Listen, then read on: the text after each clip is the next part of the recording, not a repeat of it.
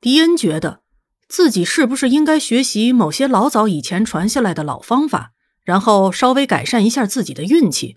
先不说赌博的事情，事实上他在和山姆一起调查某个灵异事件的时候，需要当地警方的帮助。于是，当他们愉快的，好吧，也许并不那么愉快，假扮 FBI 企图获取有用的信息的时候，对方一个迅雷不及掩耳，把他们给直接扣了。迪恩的内心是崩溃的，快点放我出去拯救世界！你们不要把我扣在这种地方好吗？七十二小时很珍贵的，真的很珍贵的，你们这群普通人不会懂的呀。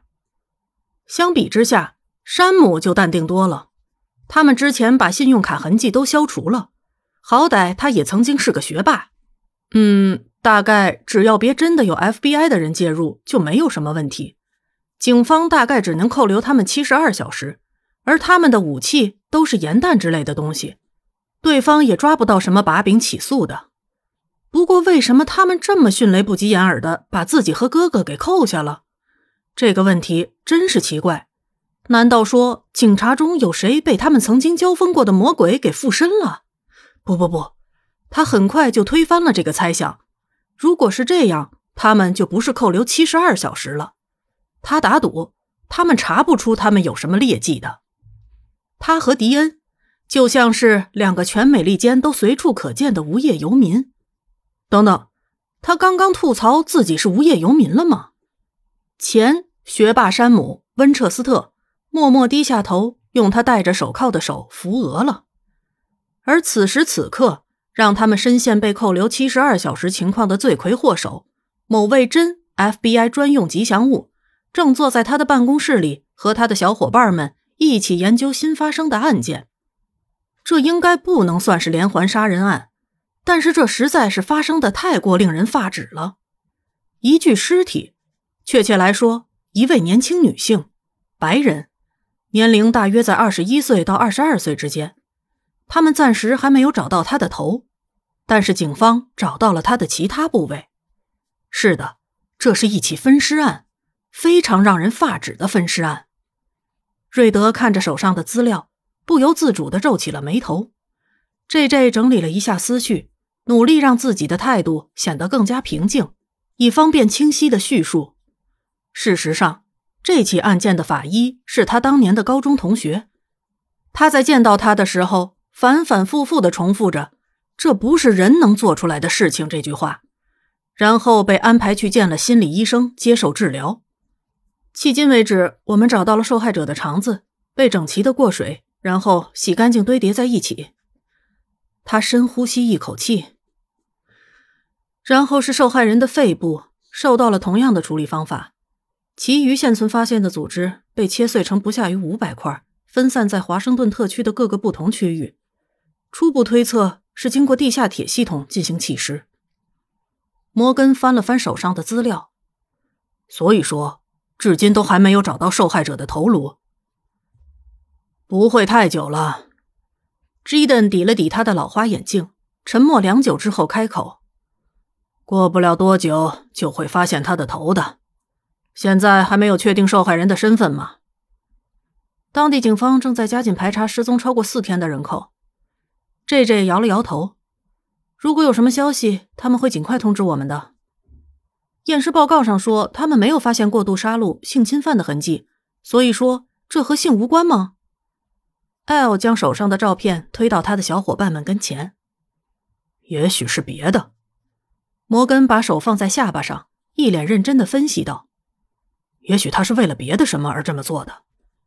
瑞德已经站在地图前面，手指不停的描绘着面前的地图。一般来说，分尸抛尸的地点存在规律性，一般是躯干近而头比较远。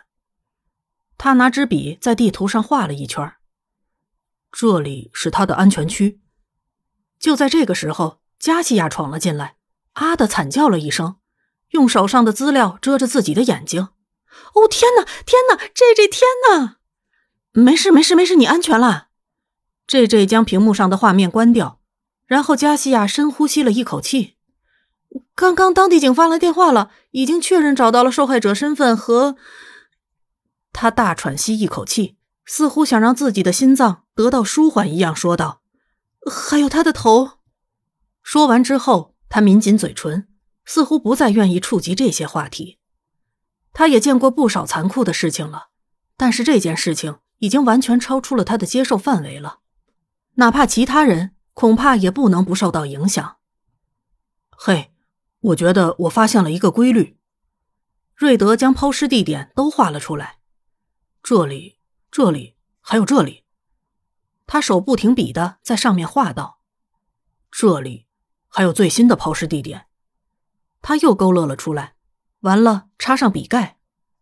这是个心形曲线。他在旁边快速的演算着。这应该是最基本的心形曲线公式。它不仅仅是利用地下铁系统进行抛尸的，他还有很强的计算和控制力。他的学历应该很高。他迅速的在那个描绘出来的心形上标出了极轴，那中心不偏不倚的落在了一个地方。这里是。他刚想说，却听见加西亚道：“乔治城大学。”艾娃史密斯，他就读于乔治城大学的二年级。他的家人在五天前向当地警局报案说他失踪了。他把手上的东西放在众人开会的小圆桌上，有什么事情随时召唤我，然后逃跑一样溜走了。真是变态！艾尔露出一个明显的嫌弃表情。所以呢，这是一场危险的示爱吗？还是他表达爱意的方式？瑞德负责计算抛尸地点，然后通知当地警方寻找。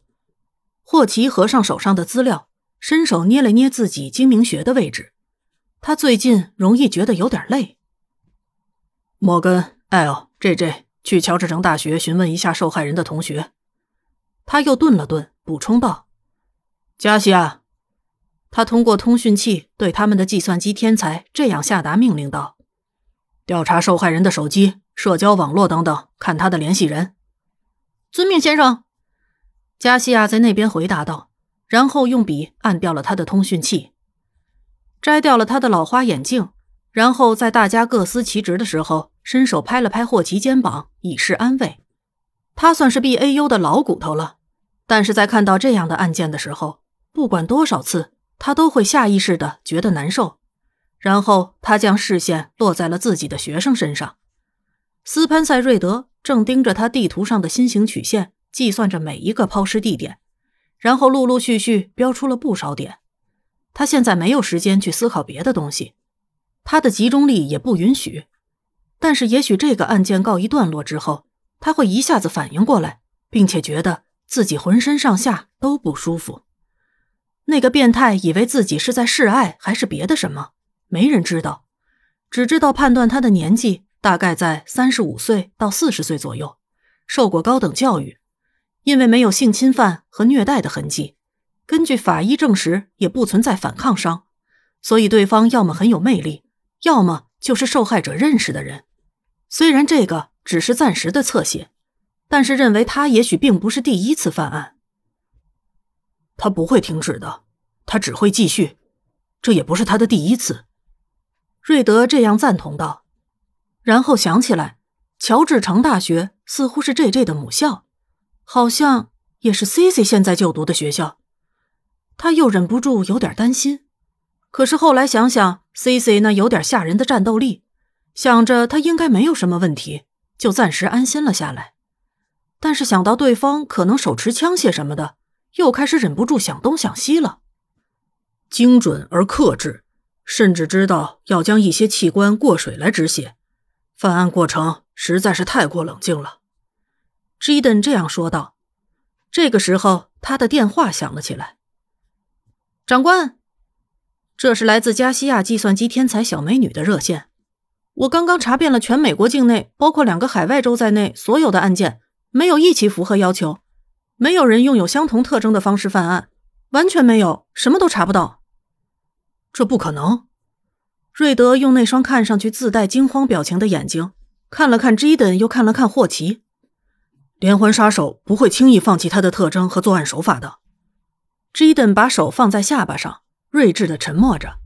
霍奇却开口道：“也许有什么原因促使他不断的改变手法。”他在这样说的时候，想到了一种特别可怕的可能性，以至于作为一个身经百战的 BAU 测写员，他被自己的想法弄得打了个寒颤。